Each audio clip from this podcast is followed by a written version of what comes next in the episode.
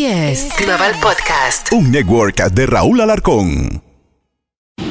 Si manejas por encima del límite de velocidad, hay muchos sonidos diferentes que puedes escuchar, como el sonido de tu auto chocando. De una forma u otra, el exceso de velocidad no vale la pena. Pagado por Nizza. Se tenía que decir, se tenía que decir. El podcast. Se tenía que decir. Con el terrible. Hola, ¿cómo están? Soy su amigo el Terry. Este es un capítulo más del podcast Se tenía que decir. Hoy vamos a hablar con el sheriff más popular de los Estados Unidos. Él es el sheriff Alex Villanueva del condado de Los Ángeles, a quien le damos la bienvenida a este podcast. Bienvenido, sheriff. Gracias por estar con nosotros. Muy bien, muy bien. ¿Y ustedes? igual, este, al millón y pasadito como debe ser, pero vamos a platicar de, pues, del crimen en la ciudad de Los Ángeles y sobre todo en los estados Estados Unidos. Mire, eh, vamos a hablarle a usted un poquito antes de entrar en, en, otros temas, eh, los que vamos a tratar también. Una ciudad muy este, importante en los Estados Unidos es la ciudad de Chicago. ¿Y por qué se la voy a mencionar? Porque eso que pasó en la ciudad de Chicago, en el estado de Illinois en general, pudiera pasar también en California y, o, en el condado de Los Ángeles, sheriff. No sé si usted sepa lo que es la ley Safety, así se llama, que va a entrar en vigor el primero de enero del 2023 y, donde muchos criminales que eh, van a salir sin fianza, homicidio en segundo grado, eh, DUI con agravante, personas que también eh, han secuestrado a gente, también van a salir sin fianza, robos a joyerías, a tiendas, gasolineras, etcétera, también van a salir sin fianza. Incluso si una persona se mete a robar a su casa, la policía no puede hacer nada bajo esta ley que está banderada bajo la justicia social porque dice que pues están encarcelando a muchas personas injustamente y duran ahí mucho tiempo porque se les trata mal. Esto para mí es una un permiso para que la gente cometa crímenes. Puedo estar completamente equivocado. Usted es un experto. Me imagino que sabe de esto. ¿Qué opina? Usted está cierto 100% eso va a otorgarle un permiso este informal a todos los pillos, los ladrones, los asaltantes, los acosadores sexuales de seguir cometiendo crimen sin remordimiento, sin preocupar de que van a ser sometidos a la ley. Eso es un eso es es un pacto de suicidio. Ahora, esto lo va a firmar un gobernador y en California está pasando algo más o menos igual. Eh, ¿Qué es lo que motiva a los políticos pasar semejantes leyes cuando la gente los escoge para protegerlos, para proteger a la sociedad, no para proteger a la gente que quiere cometer crímenes? ¿Qué, qué hay detrás de eso? O sea, ¿por qué quieren proteger más al delincuente que a la víctima? Bueno, como dijo el, concejal uh, Kevin de León, el 5% de la población actúa como si fueran el 50% y el 50% actúa como si fueran el 5%. Ahí está el problema y los políticos están poniéndole atención al 5%. Bien, en el condado de Los Ángeles y en el estado de California, ¿hay peligro de que pase esto o ya está pasando esto? Hemos visto una ola de incremento de crímenes, eh, un montón de lo que se llama smash and grab, para que la gente que no habla inglés entienda lo que es smash and grab. Salen los delincuentes con martillos a robar joyerías y se llevan miles de dólares en joyas. Eh, están robando también autos de lujo de los concesionarios, están robándose miles de dólares de las tiendas de departamentos. Eh, ¿Cuál es el peligro de que en California o en el condado de Los Ángeles suceda exactamente lo mismo o ya está sucediendo? Ah, elementos de eso han pasado y están, están este, ocurriendo poquito a poco. Ya vemos el elemento criminal, pero a la misma vez, en, por ejemplo, en San Francisco, el fiscal del distrito fue reclamado y ya está fuera de oficina. Y aquí en el condado de Los Ángeles, el intento en contra de George Gascon no llegó al nivel necesario, pero acumularon más de un medio millón de firmas para removerlo de su oficina. Así que ya para el 2024 ya le va a costar haberse este, puesto a favor de los criminales y en contra de las víctimas de crimen. Eso es lo que le está pasando a usted, eh, que vive todos los días los índices de crimen y ve las estadísticas de primera mano de lo que pasa en el condado de Los Ángeles, que es la ciudad en Estados Unidos donde residen más mexicanos, bueno, también con una pues eh, ah, pues una mezcla de culturas como la gente de Guatemala, de Honduras, de El Salvador, gente de Colombia, hay mucha comunidad argentina también, pero está incrementando el crimen. ¿A qué de a qué cree usted, sheriff, que está incrementando? ¿Por qué cree que está incrementándose el crimen en el condado que usted está eh, cuidando? Ah, dos razones. Economía, la gente, demasiadas personas jóvenes en, mezclado en pandillas sin tener este ingreso ah, legal y entonces a la misma vez están mirando el sistema de justicia criminal que no hay consecuencias por cometer crimen o tienes una mezcla perfecta para que el ladrón sigue robando. Ok, para que una persona se quede en la cárcel, eh, ¿qué tiene que hacer en el condado de Los Ángeles? Bueno, ahora quitamos la, la fianza, el cero fianza ya se removió, ya introducimos otra vez el, itinerario de fianzas por cometer crímenes. Y ya hemos visto un aumento en los reos en la, la, cárcel del condado. Y eso es una, un elemento positivo en ese lugar porque ya estamos implementando otra vez consecuencias por cometer crímenes. Pero necesitamos que esos casos que llevamos frente al fiscal sean este, puestos frente a las tribunas. El año pasado, 13.677 casos fueron denegados por el fiscal de distrito por sus nuevas órdenes especiales. Eso perjudica la seguridad de todos y eso es parte de la razón por que los crímenes siguen aumentando aquí en Los Ángeles. Sheriff Alex Villanueva del Sheriff del Condado de Los Ángeles, estamos platicando con él. ¿Hay peligro de que vuelvan a quitar el sistema de no fianza eh, en el Condado de Los Ángeles? Ah, no creo, porque estamos en medio de una ola de crimen y sería eh, el, el colmen de la irresponsabilidad de volver al cero fianza. Bien, ahora vamos a platicar de algo que usted está implementando, el Beach Patrol, eh, o sea, o la patrulla en la playa. ¿Qué significa esto? Es como ese programa que salía en la tele de, de Lifeguards, no me acuerdo cómo se llamaba, Baywatch. ¿Qué es el ah, Beach Patrol? Ahí va el sheriff corriendo en traje de baño con su chor rojo, ¿no?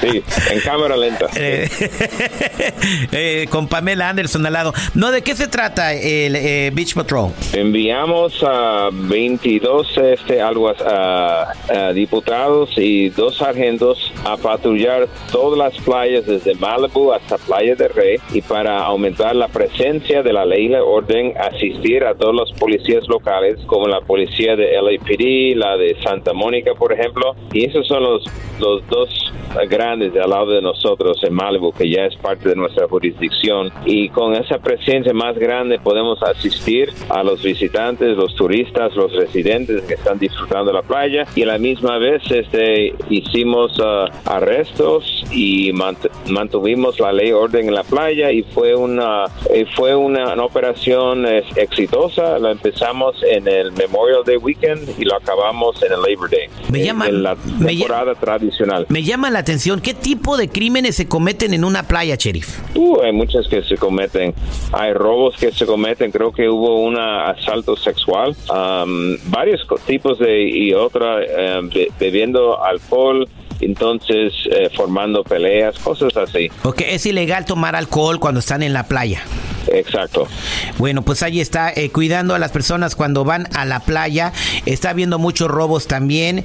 Eh, bueno, ¿no han habido robos en motocicleta aquí como lo están habiendo en Nueva York, sheriff? No, eso no lo hemos visto aquí, pero cuando hicimos la operación Safe Travels, otro que hicimos durante el verano, pusimos a los agentes entre en los trenes y pudimos bajar el nivel de violencia un 85%. Fue fenomenal, exitoso y todos los pasajeros ah, lo aprobaron y estuvieron muy, muy contentos con la presencia de la ley y la orden. Ok, entonces iban alguaciles dentro del, del camión o iban, iban con el uniforme o iban, este, o sea, o nadie se daba cuenta que eran de la ley y el orden. Las dos cosas.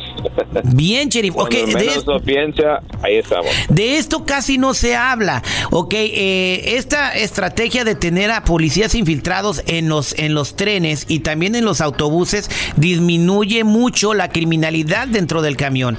Eh, por ejemplo, vamos a ver, en, en, la ciudad de Chicago hay violaciones adentro de los vagones de los trenes, hay balaseados adentro de los trenes, hay asaltos todos los días dentro de los trenes. Eh, no sé, no es de mi conocimiento que estén implementando algo, algo así, pero entonces el, el alguacil Alex Villanueva en la ciudad de Los Ángeles puso a personas, este, como dicen, eh, encubiertas dentro de los camiones para poder reducir el crimen hasta un 85% y vale la pena que la gente lo sepa y que pues lo comente, ¿no? Porque sí se está protegiendo a la gente que usa el transporte público y más ahorita que está bien cara la gasolina. Ahora vamos a pasar a platicar de algo muy importante. En el em, mes de noviembre, para ser exactos, el 2 de noviembre van a haber unas elecciones muy importantes en la nación. Eh, en estas elecciones se va a escoger a un nuevo alcalde en la ciudad de Los Ángeles. Estos alcaldes, eh, creo que lleva la delantera Karen Bass sobre el señor Caruso. Eh, si gana Karen Bass, ¿cómo le va a favorecer a usted, Sheriff Alex Villanueva, para seguir combatiendo el crimen? Y también van a, van a, tener la oportunidad de decidir si quieren al, al Alex Villanueva eh, más tiempo en el poder, otros cuatro años, ¿no? Si, si hizo un buen trabajo o no, considerando los votantes. Karen Bass, en caso de que gane, ¿se va a poder trabajar con ella? Bueno, yo estoy dispuesto a trabajar con que gane, ya sea Bass o el Peruso, para el nuevo alcalde de la ciudad de Los Ángeles. Pero primero, la elección final, el día final, es el 8 de noviembre. 8 de noviembre, ok, sí. Eh, entonces, eh, me equivoqué en la fecha. 8 de noviembre son las elecciones.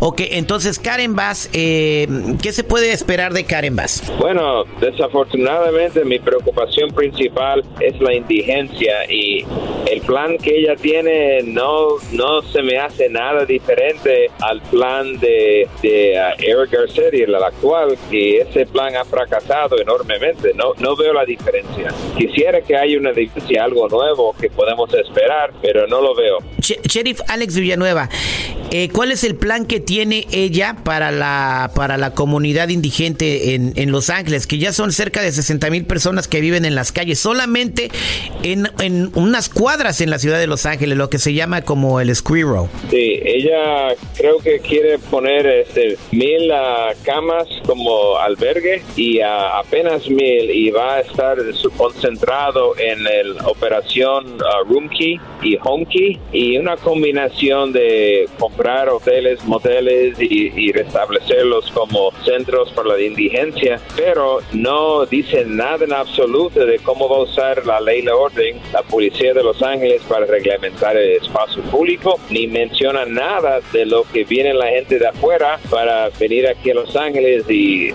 y, uh, y eso va a aumentar la indigencia. Ella no tiene nada que decir con eso y eso me preocupa.